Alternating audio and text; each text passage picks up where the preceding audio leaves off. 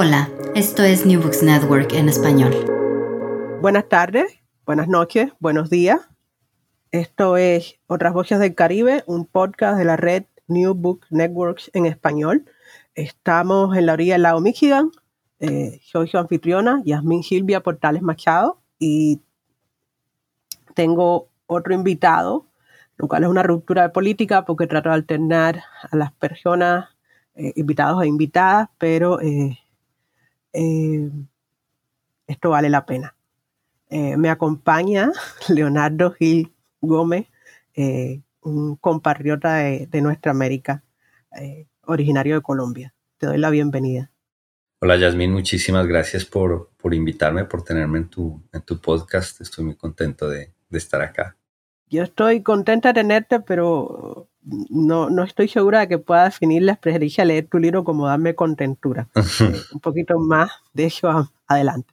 Leonardo, eh, yo le invité al programa eh, a pesar de que él discute su pertenencia al Caribe en términos de identidad personal, porque aunque no ocurre en el Caribe, yo creo que su novela Celebraciones, publicada por Impar Editores en 2018, es eh, un texto que refleja muy bien las angustias y la identidad que compartimos alrededor del territorio caribeño.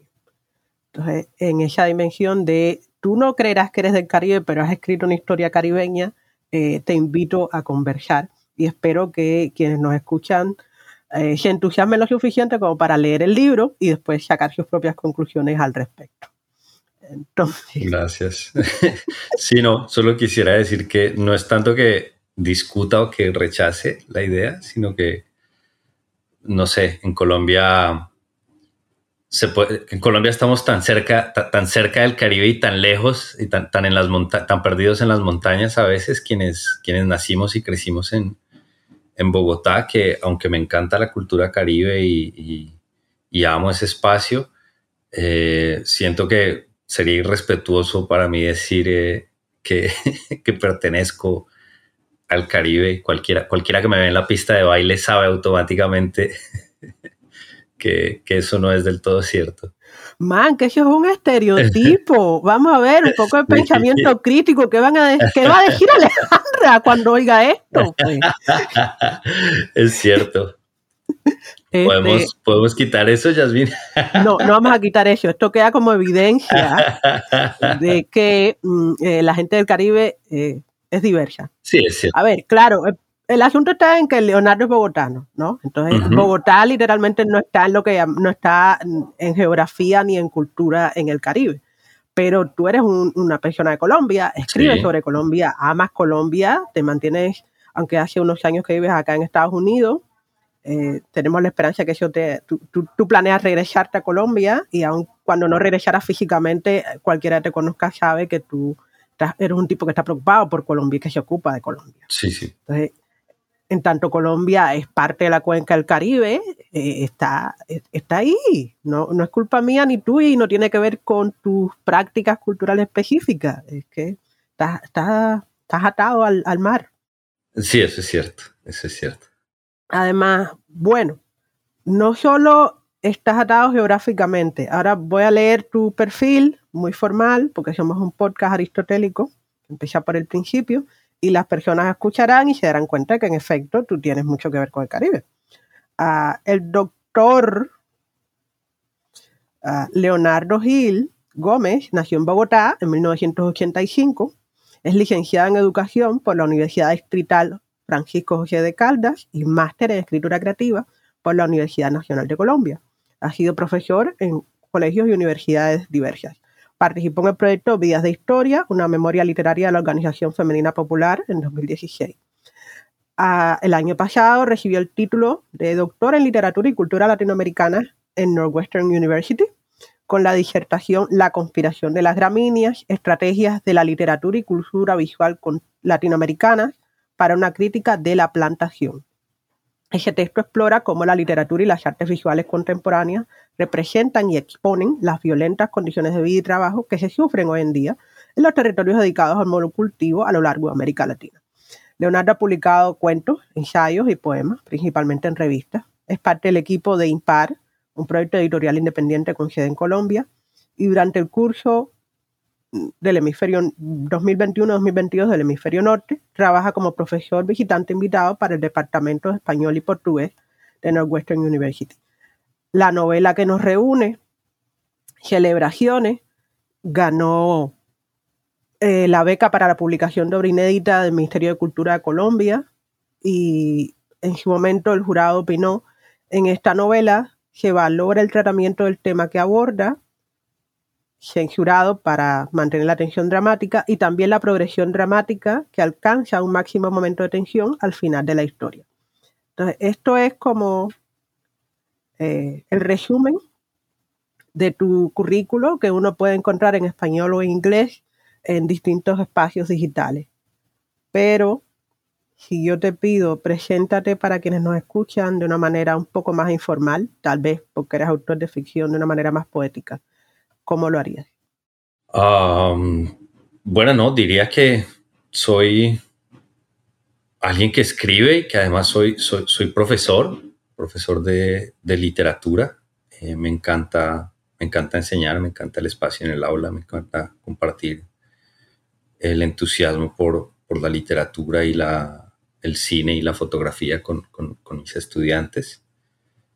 Y, y también escribo y, y, edito, o sea, me muevo mucho en torno a la, a la escritura, como a la literatura y la escritura como prácticas culturales.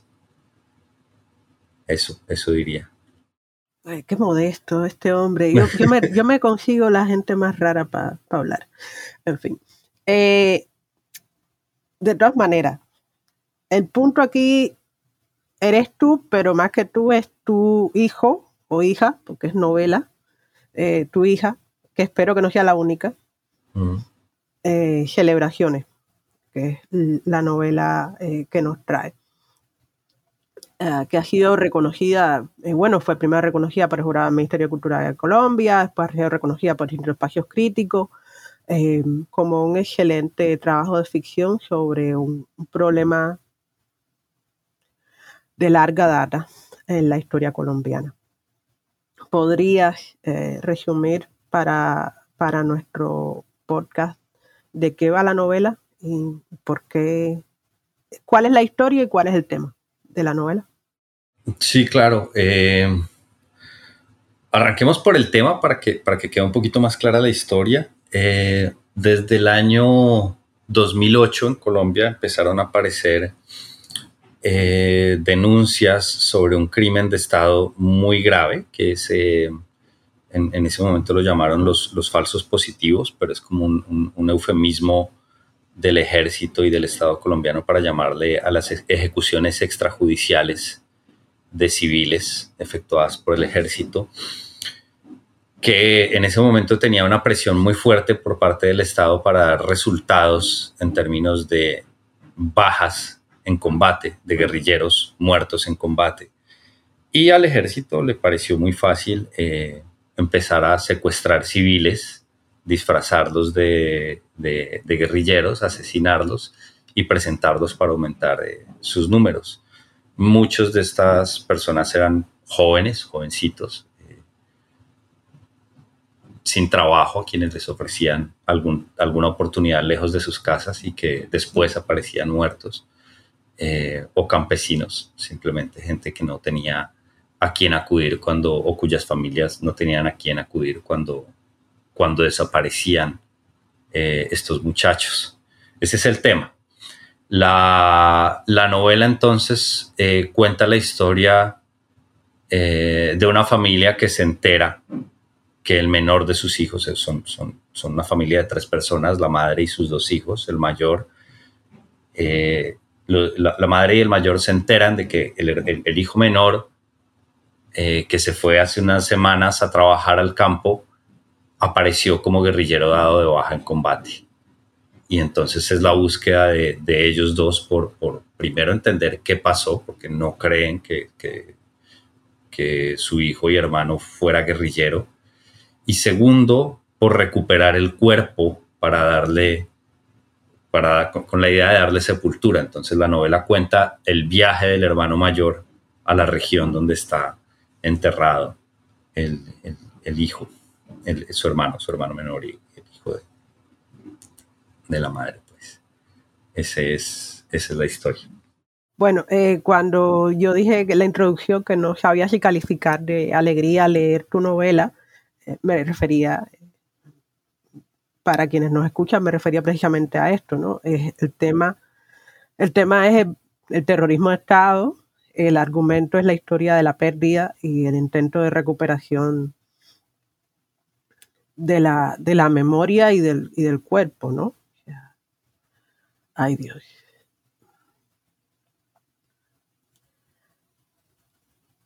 de una u otra manera, cualquier persona familiarizada con la historia de América Latina eh, eh, ha oído las variaciones, variaciones básicamente geográficas de esta historia a lo largo de todo el continente, ¿no?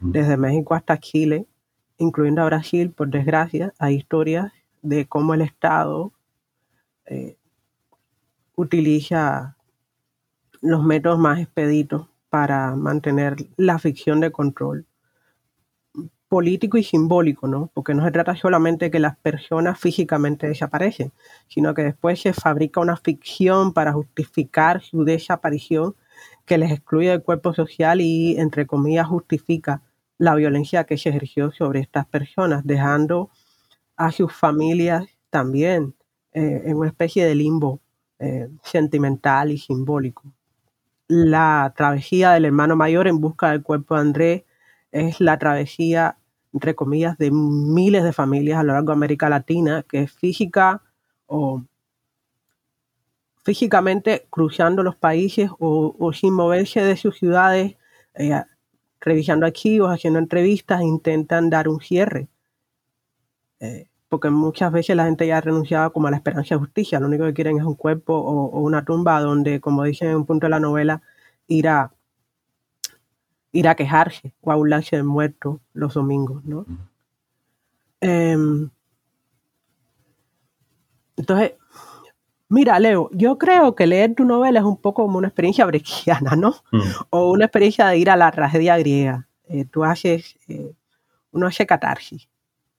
Eh, el problema es que eh, en la educación sentimental contemporánea la catarsis no es tan, no es una experiencia deseada generalmente. Y, en ese sentido tu, narración sorprende, eh, porque produce una experiencia sentimental absolutamente inesperada, por lo menos la primera vez. Ya después que uno vuelve y puedes puedes ver más o menos los resortes, ¿no? Pero, pero es, es, una, es una lectura intensa. ¿Tú la escribiste una sola vez? ¿Cuánto tiempo te llevó a escribir esto? Eh, ¿Cuánto de documental hay y cuánto de tu imaginación o de la acumulación de tus experiencias de vida como persona de Colombia? Mm, yo trabajé en esta novela alrededor de cinco o seis años.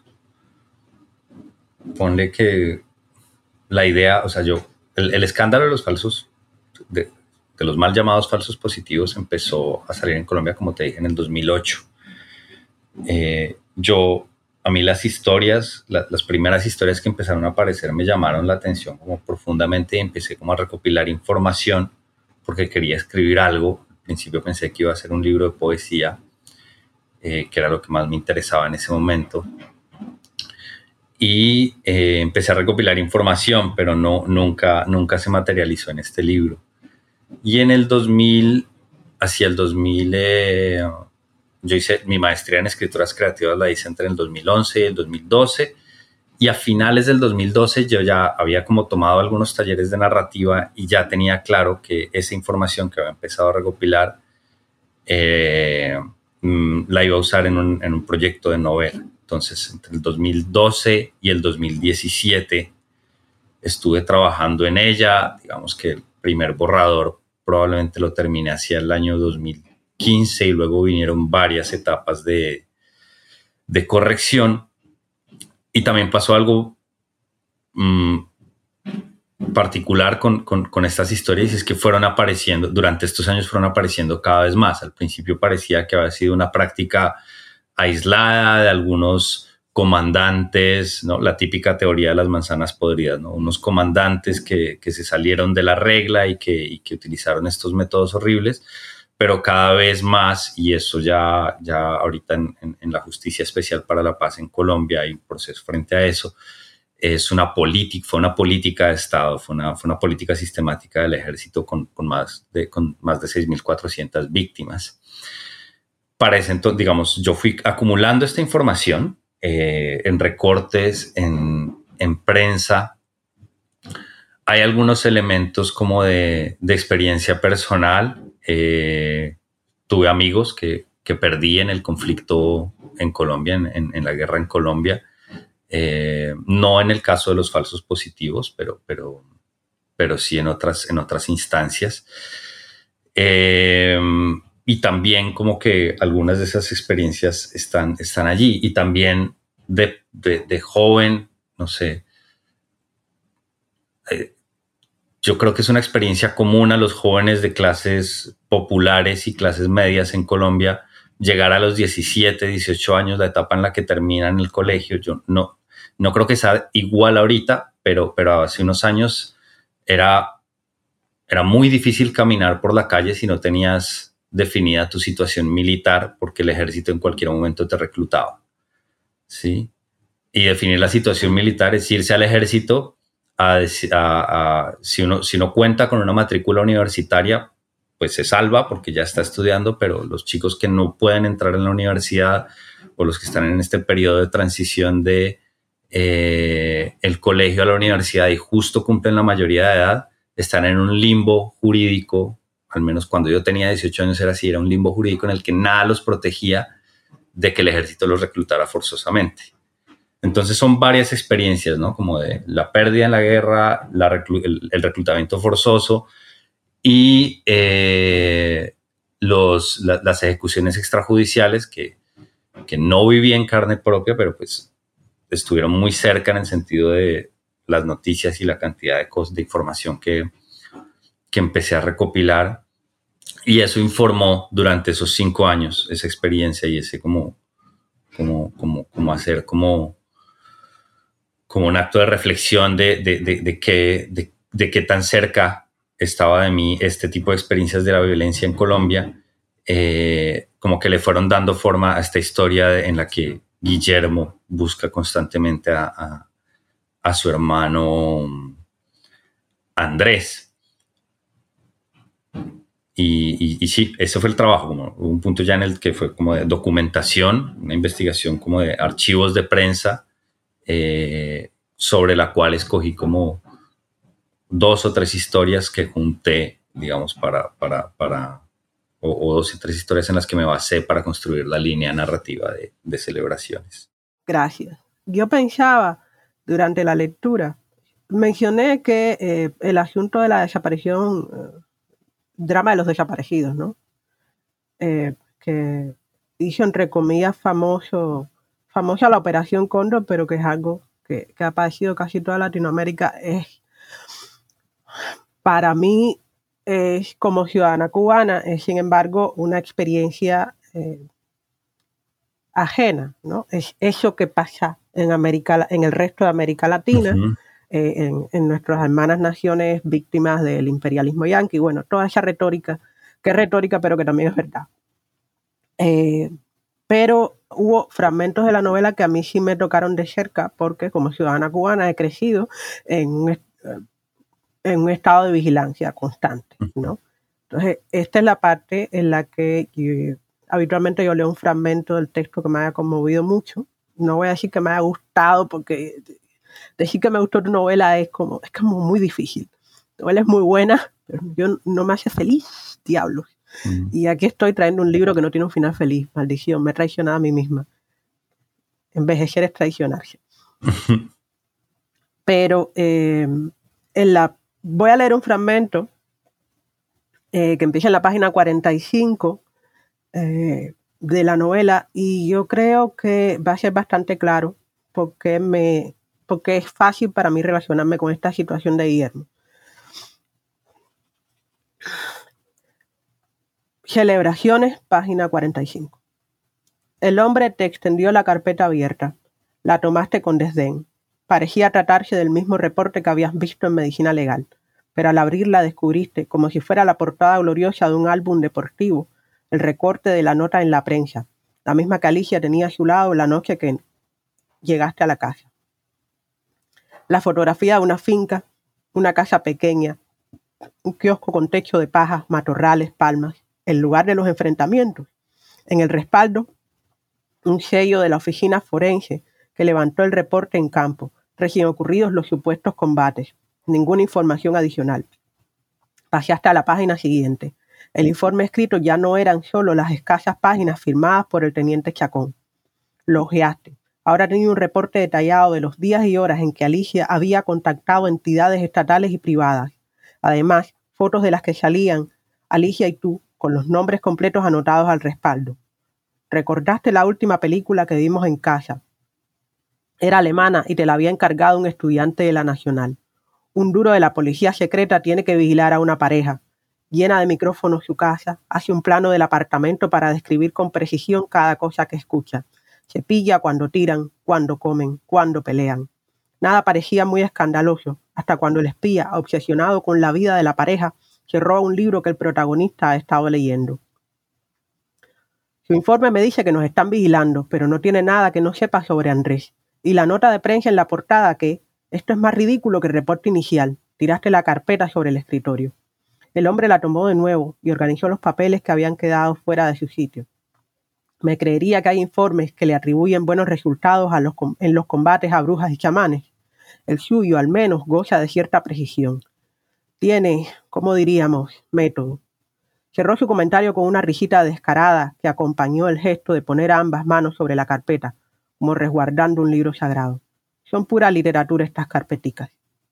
No le veo la gracia, contestaste enojado, con el culo otra vez en el borde del asiento. No me malinterprete, Guillermo. Ya le dije que quiero ayudarlo, pero también tiene que saber en qué se está metiendo. ¿Sí me entiende? No conocemos el informe. Bueno, no hay el informe. Hay muchos informes que cuentan lo que ocurrió. Esto que tenemos aquí, dijo, palmeando alegremente la carpeta, es una versión reescrita, reducida, recortada, y bueno, unas fotografías que alguien encargó. Las fotos no son tan rutinarias, me parecen más bien caprichos individuales. En fin, no debería estar diciéndole esto. Lo que están haciendo ustedes, preguntar por su hermano, está llamando la atención de alguien por encima de mi cargo. Cuando eso ocurre, se piden más y más informes, transcripciones, fotografías, reportes detallados, reescrituras.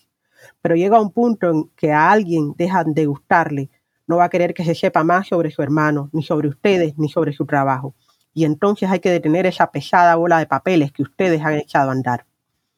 El funcionario debió juzgar algo en tu expresión, porque enseguida su tono se suavizó.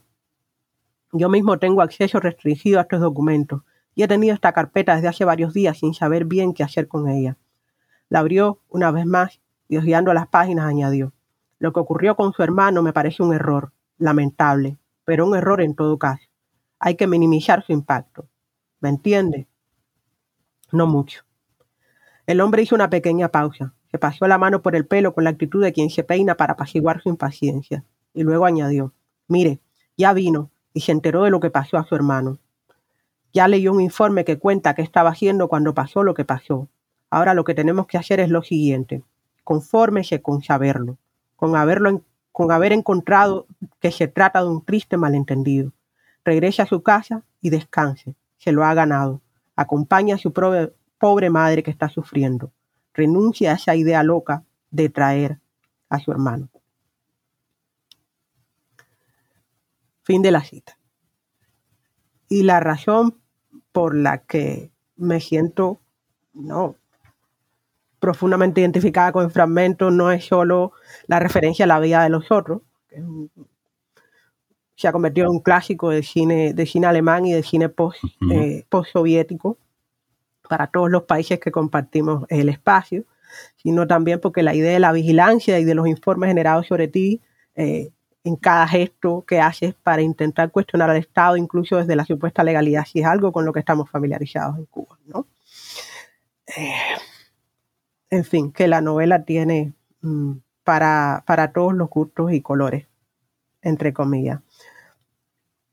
Eh, bueno, ya que estamos y eh, leí en el fragmento que se mm, que dialogas ¿no? con, el Gine.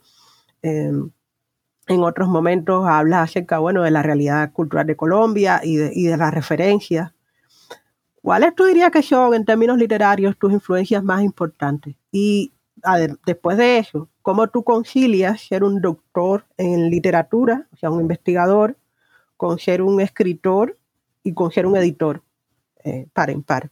¿De qué manera esas cosas no, no hacen ruido en tu sistema? ¿O lo hacen y lo disfrutas?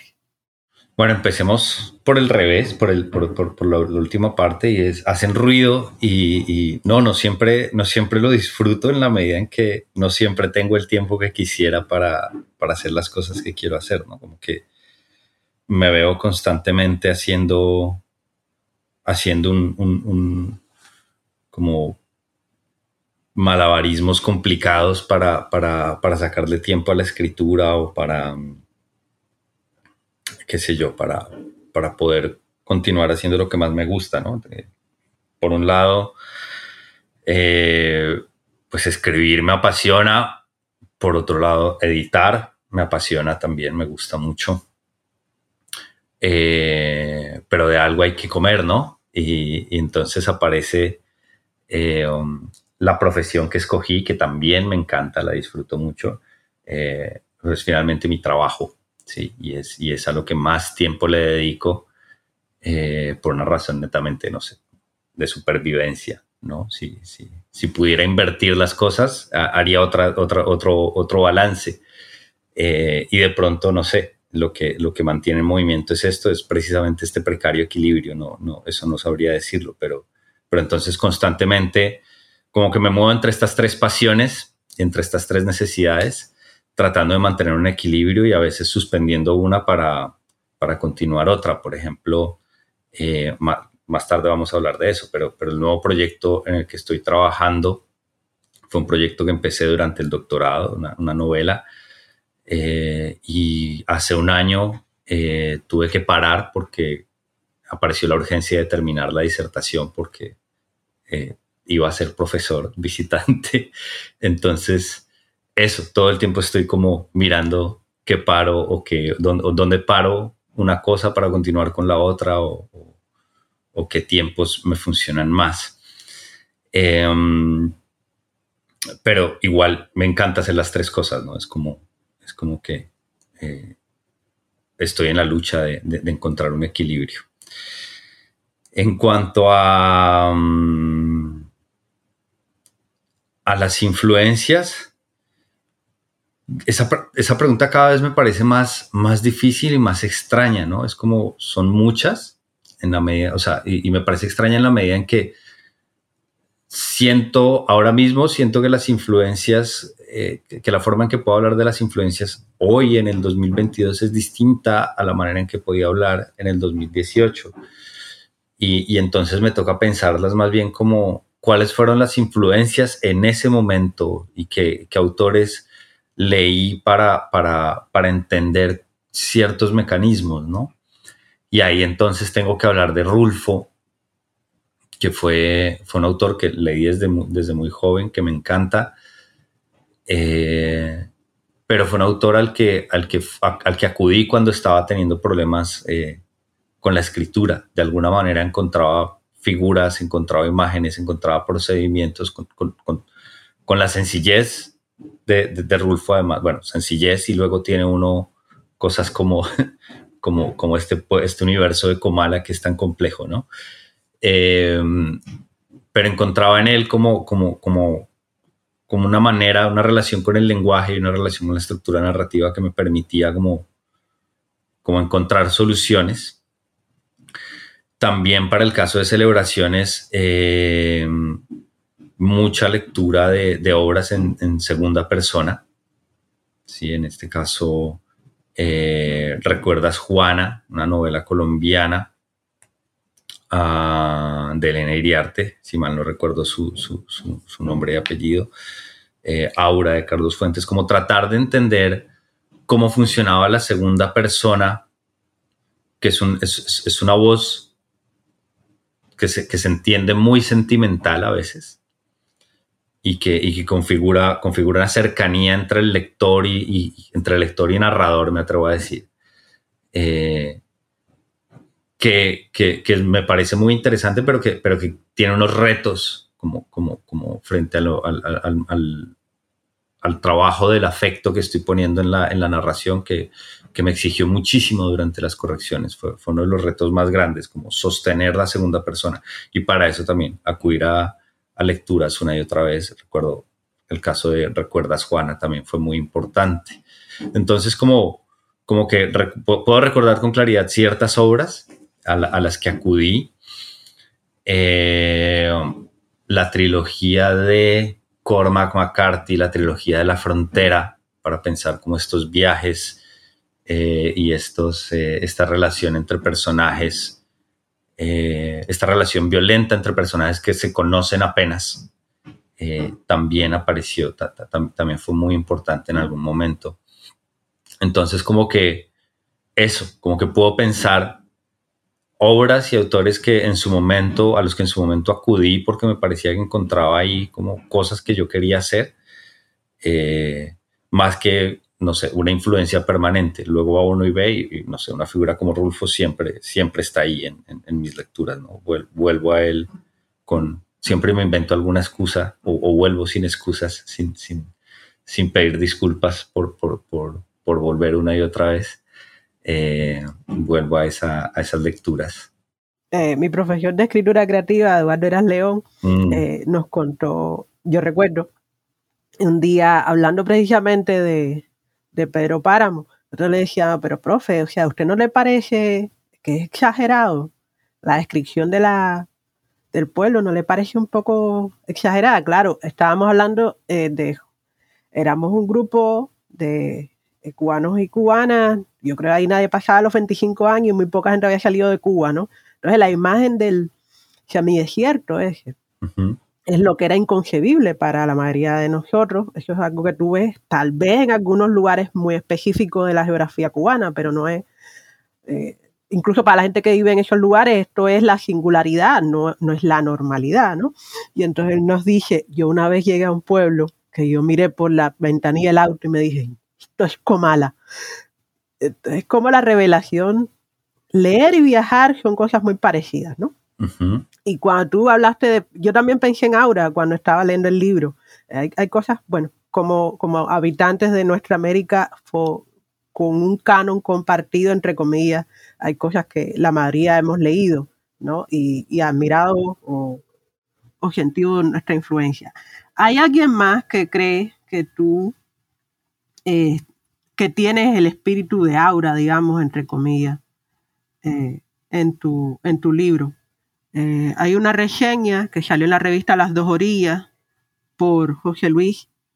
Hay, hay otro, otra persona que coincide conmigo en que hay algo de aura en celebraciones, ¿no? Aura es una referencia a Aura, Pedro Páramo, para placer y, e incomodidad de las personas de Colombia, Cien años de soledad o, las o, bueno, todo el universo de, de la familia Buendía son referencias que compartimos. Eh, muchísima gente nacida y educada en el continente. Pero específicamente, José Luis Yánchez Restán publicó una reseña en la revista Las Dos Orillas eh, que se llama Celebraciones, un festejo a la perseverancia, a la terquedad de las acciones. Y hay un momento en que comenta, Celebraciones va tejiendo minuciosamente esa memoria en el lector. No olvidarse de lo que somos, de dónde venimos, de lo que nos ha costado la tierra, la formación de las ideas y el deber de soñar y de insistir en la defensa de uno y de sus derechos.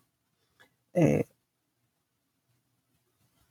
más adelante, no saber el destino, no ubicar los territorios oscuros donde reposa la muerte, quizás es de las miserias de morir también que, una, que la familia de uno no sepa dónde está el cementerio para ir a llorar por uno, a acordarse de uno, a reprocharle a uno, a armar un plan un domingo para ponerle flores y limpiar la lápida hasta reírse de uno. Andrés está lleno de muerte, Alicia, su madre, y Guillermo, su hermano, están llenos de muerte. Somos una sociedad de pena, un Pedro Páramo. A todos nos ha tocado la muerte, un vecino, un amigo, un familiar. Celebraciones lleva a recordar a la amortajada de Bombal y a Aura de Fuentes, esas imágenes poéticas en los relatos, esa intimidad en el narrador. Me gusta esa sensación que cada uno, ese sabor de esas lecturas, pues hay un límite en ese tono entre lo narrativo y lo poético, y esa mezcla allí que se teje para contar una historia. Queda un sabor al final de la lectura de celebraciones, el mismo que queda cuando uno come algo y al terminarlo se dice a uno mismo, estuvo muy rico, no habrá más. Esos pequeños placeres, esos grandes sabores, pequeños triunfos que aparecen. Y bueno, la reseña sigue en una oscilación bastante perturbadora, como la misma novela que inspira, entre eh, el placer y el dolor que produce y, el profundo compromiso social que implica eh, la, la, narración que, significa la recuperación y la reivindicación, de cierta manera, ¿no? del dolor de estas historias y, de sus familias. Y en esa dirección yo quiero ah, moverme hacia la siguiente pregunta hay un peligro en tomar las historias dolorosas, reales y contemporáneas y convertirlas en ficción, que es la de caer en la trampa de explotar el dolor ajeno y realmente en beneficio personal, ¿no? Porque te conviertes en alguien que cobra por contar esas historias de horror. Eh, ¿De qué manera? Pero además hay un problema ético que es consustancial al ejercicio de la narración, creo yo. Pero que bueno, en el caso que nos ocupa se vuelve extremadamente claro en hablar en términos ficcionales de un problema contemporáneo del Estado colombiano, ¿no? que afecta, bueno, que afectó tu vida, que afecta eh, a toda su población, de, un lado y de otro de la, del fenómeno de los falsos positivos. ¿Cuán cuán política, cuán consciente eh, es tu posición eh, respecto a las dimensiones éticas de, elegir contar esta historia y qué recursos tú utilizaste para evitar caer en, el porno dolor. Pues mira, ese, esa pregunta como que me, persiguió harto durante la escritura y especialmente ya hacia el final del proceso, durante la edición de, celebraciones después de haber ganado el premio porque me preocupaba mucho, no sé, cómo lo fueran a leer, cómo lo fueran a recibir, si lo leían eh, las, las, víctimas. Eh, hay un movimiento que, al que le tengo mucho cariño y que respeto mucho, que son las madres de, de Soacha, que es, el, es un grupo, uno de los varios grupos, quizá uno de los más grandes, de madres activistas, de madres de, muchachos ejecutados extrajudicialmente por el ejército, que son activistas eh, ahora para, en, contra de esas prácticas y para denunciar estos crímenes de Estado. Me preocupaba mucho también cómo, cómo, cómo lo leería alguna de ellas si, si, llegara a sus manos. Y ya después de editada, pues... Eh, eh, uno de, los editores, eh, Oscar, se puso en contacto con ellas y les entregó la, la novela. Una de las maneras en las que yo como que sentí que podía aproximarme a esto para permanecer en el terreno de la ficción y tener las libertades que permite el terreno de la ficción. Yo, por ejemplo, me permito ensuciar al personaje. El personaje es, complejo, no es, un, no es un personaje luminoso en el sentido de que no es necesariamente o no actúa como, no es una romantización pues de, la víctima ni actúa como una, necesariamente como una buena persona siempre. Y cuando, cuando tomé esa decisión, que es estética, llegué a la conclusión de que, por ejemplo, de que no podía acercarme demasiado a las víctimas. En el momento en el que yo fuera a entrevistar una víctima, mi compromiso se volvía representar lo más fielmente posible esa voz que no es mía, que es la de otra persona, y pasaba a un ejercicio más cercano al de la memoria literaria o al del periodismo o al de la crónica. Y esas prácticas que me gustan, que he participado en proyectos de memorias literarias, eh, no era necesariamente lo que buscaba aquí. Quería como tener esta libertad de construir un personaje que, actuara según las necesidades de narrativas que yo, que yo iba afrontando en la obra. entonces renuncié a la posibilidad de, hacer como trabajo de, investigación periodística con, la comunidad directamente afectada. Me concentré solo en el trabajo de archivo. Porque, digamos, aunque ahí sigue presente el problema político de, la representación y, de la explotación del dolor, me parece que también el espacio que se juega en la literatura es un espacio de proliferación de voces, ¿no?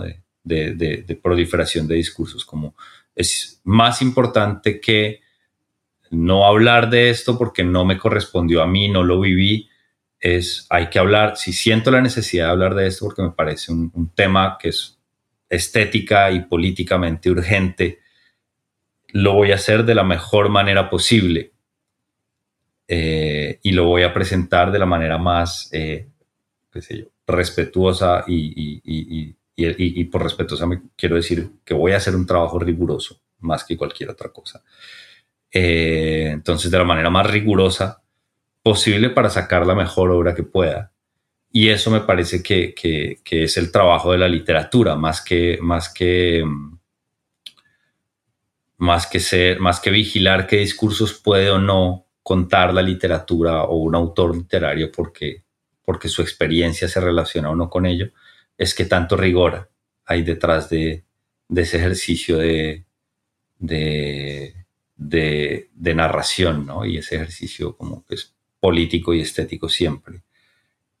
Y, y también, bueno, eh, el juicio de los lectores también es igualmente político, ¿no? Es, eh, es lo que es finalmente, esa exposición también es, es parte y, esa, y ese diálogo, la polémica que se pueda suscitar es también parte de, de los efectos, es parte legítima de los efectos de la obra. de cierta manera es la, la eterna, porque entre comillas el término surgió en los 60 acuñado en la Casa de las Américas, pero es tan vieja como, como la literatura, ¿no? La tensión entre testimonio y ficción. o, ¿no? O sea, tú tu elección es no convertirte en, un conducto para las voces de las víctimas, que es lo que hace el testimonio, o en un analista y comentador de las voces de las víctimas, que es lo que hace el, reportero o el investigador, sino en recrear otro universo en el que hay víctimas similares, pero, pero las imaginaciones son tuyas. Sí. Y que yo creo, que de todas maneras hiciste muy buen trabajo, ¿no? O sea, eh, el dolor y, la angustia y, la pregunta están ahí.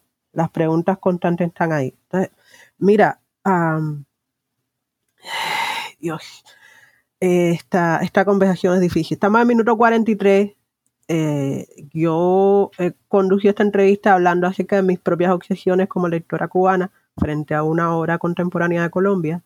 Ahora definitivamente quiero que seas tú quien elijas y compartas con nosotros un fragmento eh, del que te sientas especialmente satisfecho u orgulloso o que creas que revela algo especial del libro. ¿Puedes leernos un pedacito de celebraciones? Vale. este fragmento que voy a leer me gusta, no, no porque me sienta particularmente orgulloso, em, sino porque me parece que acumula una tensión, acumula, estamos, estamos justo en la mitad del viaje de, Guillermo y hay un, hay un retén en la carretera, eh, un retén del ejército. Y em, digamos, bueno, y lo que va a leer es lo que ocurre en ese retén, pero, pero me parece que este es, un, este es uno de esos momentos en los que se acumula la, o se revela la tensión que se ha venido acumulando como se exterioriza la tensión que se ha venido acumulando dentro del personaje y se exterioriza también porque hay otro momento de tensión también, que es lo que, lo que pasa con el ejército y que me parece que es una de, de las experiencias eh, más, más comunes a las que se puede enfrentar un muchacho frente, frente, frente al ejército, ¿no? Eh, en Colombia al menos.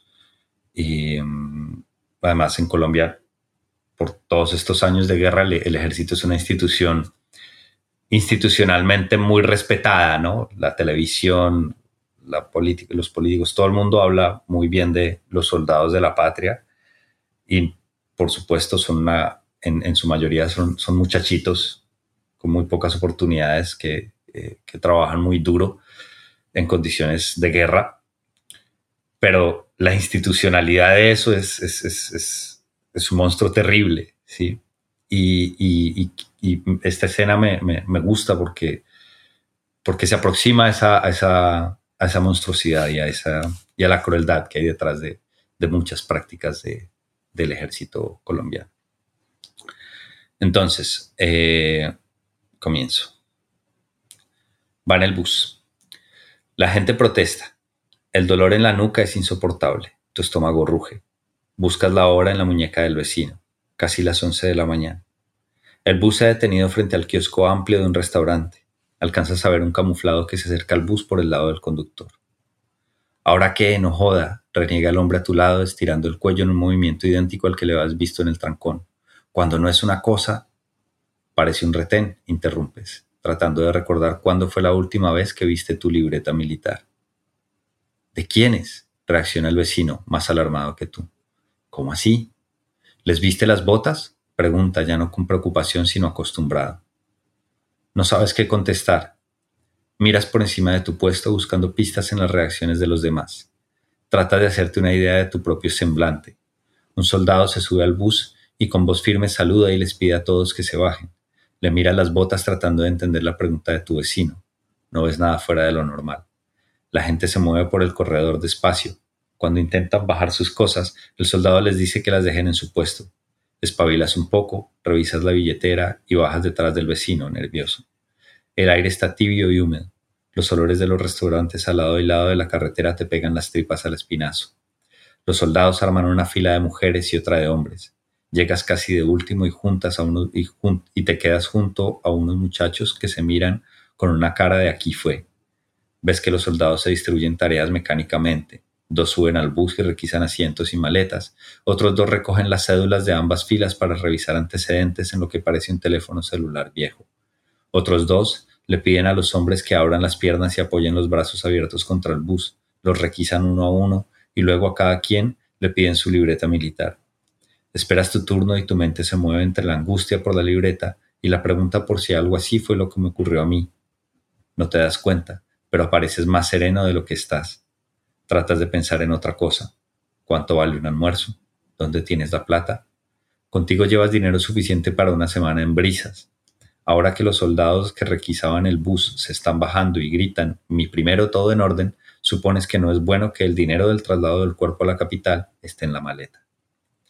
Mi primero es el milico que ves media cuadra más adelante conversando con el conductor del bus recostado contra una camioneta del ejército, de esas blancas de Platón que tienen un banco en la mitad en el que se sientan los soldados. No, su cara no se me hace conocida. Si hubiera estado entre ellos me acordaría. Con los brazos apoyados contra el bus, ves la secuencia de la requisa. El soldado palmotea los brazos, el tronco de cada hombre en la fila, sus piernas. Luego, el requisado baja las manos y se da vuelta, muestra su libreta militar, recibe su cédula y se sube al bus. Conforme avanzan, van sacando aparte a los que no se pueden subir. Tu vecino y un muchacho que se le quiebra la voz cuando explica que acaba de cumplir 18 años y que por eso no tiene ni cédula ni libreta militar. Tu requisa es rápida y tampoco subes. Te envían con el muchacho a sumarse a un grupo de tres hombres, uno cincuentón y los otros dos igual de jóvenes y asustados que el muchacho. Se paran a la sombra, en una esquina del kiosco. A tu vecino de asiento lo juntan con otro hombre y una mujer. Los han bajado de buses anteriores y deduces que son los detenidos del día, unos por no tener libreta militar y los otros seguramente por tener antecedentes judiciales. El soldado que te requisó de apellido Rodríguez le entrega las cédulas a otro y le pide que le diga a mi primero que qué ordena. Miras al vecino con cara de qué pasó. Te contesta sin hacer ruido, pero articulando despacio para que puedas leer de los labios. Alimentos. Y luego agacha la cabeza avergonzado. Mientras decides si le entendiste bien y tratas de descifrar lo que significa alimentos, el chofer vuelve a su puesto y enciende el bus. El motor del bus te mosquea y le pides a Rodríguez que te deje bajar el morral del bus. No te autorizan. Mi primero viene caminando despacio, con el soldado que le entrega las cédulas, da un par de palmadas al busque como si fuera un caballo, arranca antes de que puedan reaccionar tú y los otros dos que quedaron en tierra. El bus agarra velocidad y se pierde por la carretera en medio de los gritos de protesta. Señores, grita mi primero para aplacar los ánimos. Ustedes tienen pendientes y ya no podían seguir en ese bus, así que no hay por qué protestar. El soldado que viene con él le dice algo al oído. Ah, pendejo, ¿y por qué no bajaron las maletas, Rodríguez? Mi primero, no pensé que... Claro que no pensó Rodríguez. Ahorita miramos cómo resolvemos lo de las maletas. E inmediatamente ordena, gritando para que los soldados den el lugar lo escuchen. Llamar a la empresa, que se las dejen en la siguiente terminal, carajo. Ya mismo me pongo en eso, mi primero, contesta Rodríguez, y se va hacia la camioneta a paso ligero. ¿Y estos tres qué? pregunta mi primero. Dos por robo simple y uno por, por alimentos, mi primero. Mi primero se rasca la cabeza y se queda mirando al grupo de arriba abajo. Lindas las dos ratas, y ni hablar del infeliz que deja tirados a los hijos. Luego, mirando a tu grupo, añade, ¿y los remisos? Pues mi primero, como la orden es que todo el que no tenga libreta ya verificó. El soldado titubea y mi primero impaciente empieza a preguntar directamente a cada uno. A los tres muchachos ni los deja hablar y con displicencia los manda a subir a la camioneta. Bienvenidos al glorioso ejército nacional, les dice el hijo de puta. Cuando llega tu turno, te pregunta para dónde vas, qué pasó con la libreta, cuántos años tienes. Despega los dientes apenas para dar respuestas cortas. ¿Y a qué va el señor Abrisas? Voy a recoger a mi hermano. Mi mamá está enferma y quiere verlo. Y es que no puede ir por su cuenta, que necesita que lo recoja o qué carajos. Cierra los ojos, agachas la cabeza para evitar que tu gesto le parezca insultante. Sí, señor, no puede ir por su cuenta. Y dejo, dejo ahí la lectura, Jasmine. Sí, señor, no puede ir por su cuenta. Tantas, tantas posibilidades en no poder ir por la cuenta, ¿no? La frase también encierra parte de la, la lo extendía que está la inseguridad eh, para tantos grupos, eh, ¿no? Eh, en, las carreteras. no, eso puede ser que Andrés es un homosexual, que Andrés es un hombre trans, que Andrés está en silla de rueda, que Andrés es ciego. muchísimas razones por las cuales Andrés no podría viajar con seguridad por su cuenta, no por Colombia, por muchos lugares. Sí. contra. ¿Por qué te gusta eso? Dime. No, ibas a decir algo, sigue, sigue. No, te iba a decir que también la falta de confianza, ¿no? Porque es, un militar, es un, es un comandante y, Guillermo está haciendo todo lo posible por no contarle qué ha pasado con Andrés, ¿no? Simplemente le contesta como lo mínimo. Lo mínimo. A las autoridades hay que aprender a... Yo repito esa lección eh, hay, que aprender a, hay que aprender a distinguir cuando uno puede explicar y cuando debe responder al mínimo, cuando debe decir sí y eso tienes que aprender a, distinguir esa circunstancia en que tienes que decir sí y punto. Sí. Eh, ah, las lecciones de las lecciones relacionadas con el deterioro de la funcionalidad institucional eh, de la estructura del Estado-Nación. No, eso es terrible. Y, también las edades a las que aprende uno ese tipo de cosas son, son inverosímiles. Y... Eso nos lleva a la pregunta acerca del, modelo y la realidad, ¿no? O sea, tú dices que son inverosímiles, yo digo que son horribles, pero han sido así desde siempre. Sí, es cierto. Porque un, un dude blanco, filósofo, en una bañadera en Europa, escribió que el Estado debía ser así, asado y proteger la paz, eh, cuando ni siquiera en Europa los estados se han dedicado a, proteger a toda su ciudadanía, ¿no? Mm. Pero whatever, ayuda a escribir novelas. Ven acá, tú dijiste, eh, tú eres como, eh, sí, como el tercer escritor de ficción que, que al mismo tiempo fue estudiante de doctorado mientras creaba. Entonces, eh, los otros dos hablaron de dejar de hacer la tarea y sus lecturas para dedicarse a, la pasión, ¿no? Porque la literatura le salía, ¿no? Se le salía por las orejas y por los ojos. Eh, ¿Tú también hiciste eso o eres un muchacho muy bueno? Lo hice, pero no con esta novela. Eh, lo hice con la, con la, nueva que estoy escribiendo. Paré, paré la disertación casi un año. Estaba feliz dedicado a la, a la novela.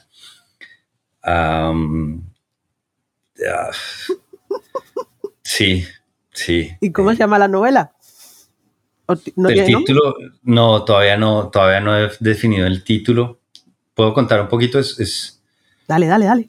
Eso es sobre la pérdida, es, es, una novela sobre el duelo. Hay, hay, como ocurren dos pérdidas, la pérdida del padre y la pérdida de, o, el reconocimiento de la pérdida de una relación. Entonces, eh, va un poco sobre eso y el personaje eh, es un personaje que, eh, como es mi caso, se mueve entre Chicago y Bogotá. O sea, la novela ocurre entre, entre unos viajes entre Chicago y Bogotá. Es una, es una novela para que, digamos, a la cual para escribirla, eh, como que acudí como a, mucho más a, experiencias personales y a, a la vida personal que a la que al trabajo de investigación como periodística que hice con, con celebraciones. Y eh, aparte de la nueva novela, eh, La conspiración de las gramíneas, ¿se va a convertir en libro pronto o, o va a dormir el, un tiempito? Eso es, una, eso es una gran pregunta en la medida en que no, no lo sé todavía, al menos no pronto.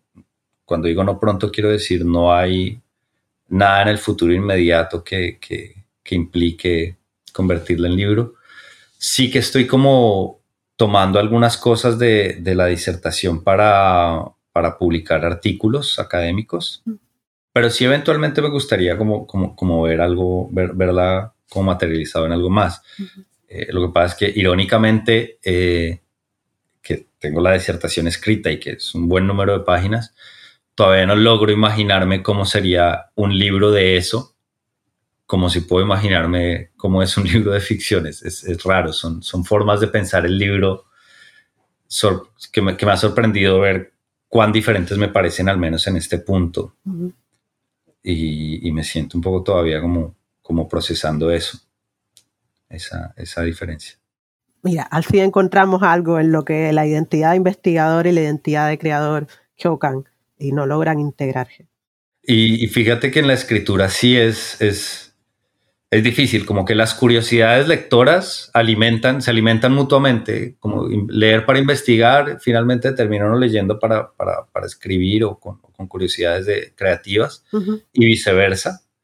Las curiosidades creativas se vuelven investigaciones, pero el tiempo de la escritura, en mi caso, sí, sí es un tiempo dividido, es como, como que cuando estoy escribiendo como en clave académica y, pensando en esa clave como argumentativa, me cuesta mucho trabajo volver a la, narración y viceversa, como que me toca parar por un tiempo y, conectar con la otra cosa antes de... No las he podido mezclar como tan, tan fácilmente. Es razonable, es bonito. Eh, a ver, me parece bonito y eh, eh, satisfactorio y esperanzado para quienes te leemos, ¿no? La idea de que estés creando en dos registros diferentes y que los dos, creo, tanto la conspiración de la gramínea, de la que he visto discusiones y fragmentos como celebraciones y, tus otras producciones de ficción y tu poesía, nos dan como, son como ventanas, ¿no? A una Colombia específica, a través de la cual eh, a través de ti podemos entrar en Colombia o en caso de la conspiración, a través de ti estamos entrando a la idea del monocultivo en América Latina y, su, impacto. Yo, yo específicamente confieso, tengo un interés eh, mm, descarado en la conspiración de las gramíneas porque de cierta manera es un ensayo sobre textos de ciencia ficción. Entonces, eh, Leo, simplemente estoy esperando que hagas el trabajo por mí. ¿De qué manera se progresa si no explotando otras personas? Sí, por supuesto. Qué horrible. bueno, el capitalismo nos ha entrenado muy bien a todos para eso. Sí, ¿verdad? Bueno, mira, a capital, el capitalismo también dice que hay que aprovechar el tiempo. Que, hemos pasado casi una hora disfrutando, yo disfrutando esta conversación mucho más de lo que disfruté tu novela, porque tu novela produce, eh, bueno, ya lo dije al principio, yo creo que tu novela básicamente produce ese tipo de cosas para las que ya no nos educan sentimentalmente pero que es definitivamente eh, sano, entre comillas. Uno no solo debe leer eh, al final, uno no solo puede leer finales felices, aunque yo soy una defensora evangélica violenta y definitiva de los finales felices. pero puedo entender tus acciones estéticas y, políticas al contar la historia eh, de Alicia, Guillermo y Andrés, cómo la contaste y, y, dónde la contaste. Eh, para cerrar, yo te pido que en un minuto le digas a quienes nos escuchan por qué deberían comprarse o mejor aún pedirle a la biblioteca de su comunidad que pidan unos cuantos ejemplares de celebraciones y publicados por Impar Editores en 2018. Bueno, eh, creo que es una buena manera como de enterarse sensiblemente de, de esta capa de la violencia en Colombia, que son las ejecuciones, pues el terrorismo de Estado finalmente. Creo que todavía hacen falta más relatos, o sea, eh, no, por supuesto hay varios, hay, hay varias obras que, que, abordan inclusive este tema de, los, de las ejecuciones extrajudiciales, pero pues sí, digamos, está este esfuerzo por, por, por aproximarme sensiblemente a esto y, digamos, esa es mi apuesta y, y creo que pues los lectores juzgarán y las lectoras juzgarán qué tan exitoso es, pero, pero si están curiosos por esta, si están interesados en esta etapa de, la historia reciente colombiana, eh, esa sería mi recomendación. También eh, porque fue editada por, por Impar eh, y, todo el equipo de trabajo editorial de Impar hace, hace libros muy bellos, entonces también es una invitación no solo a que conozcan mi novela, sino que conozcan el, trabajo de la editorial y se acerquen a las otras obras que publicamos en Impar, porque son, siempre hay apuestas en, la editorial, como que tratamos de hacer apuestas por, por, distintos tipos de autores que nos parecen relevantes en, en Latinoamérica. Y esas serían, yo creo que las dos, las dos razones. Yo diría que la razón definitiva para pasar la experiencia dura de leer este libro eh, está, eh, entre comillas, en el final, ¿no? Eh, en la última página, Andrés le aconseja a su hermano, piensa en la crucecita que le vas a poner a la tumba, a cada una de las tumbas. Mm. Yo diría que, o sea, leer celebraciones de Leonardo Gil editores, para Editores 2018, es una experiencia acerca de pensar en la experiencia colectiva de la pérdida que compartimos como ciudadanos y ciudadanas de América Latina y en cómo cada cultura eh, nacional ha construido una serie de, de ficciones y de protocolos para justificar, comprender resistir y combatir esa violencia. El personaje de Guillermo no es un ser pasivo que es víctima de la violencia política de Colombia, ni siquiera su hermano Andrés, aunque empieza la novela muerto, es una víctima pasiva de la violencia política en Colombia. Eh, esta gente que vemos a lo largo de las páginas tienen móviles, tienen agencias, son representados y representadas con respeto y con tremenda habilidad literaria sino por el descubrimiento político que implica la novela, les recomiendo la lectura por la experiencia estética. Eh, no tiene final feliz, pero de todas maneras se las recomiendo.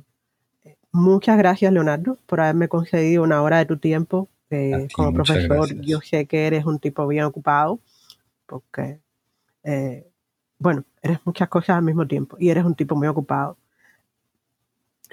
a quienes nos escuchan, esto es Otras Voces del Caribe, hoy con un caribeño no caribeño, un podcast de la red New Book Networks en español que se graba desde la orilla del lago Michigan. Buenas tardes, buenas noches y buenos días. Gracias por escuchar New Books Network en español.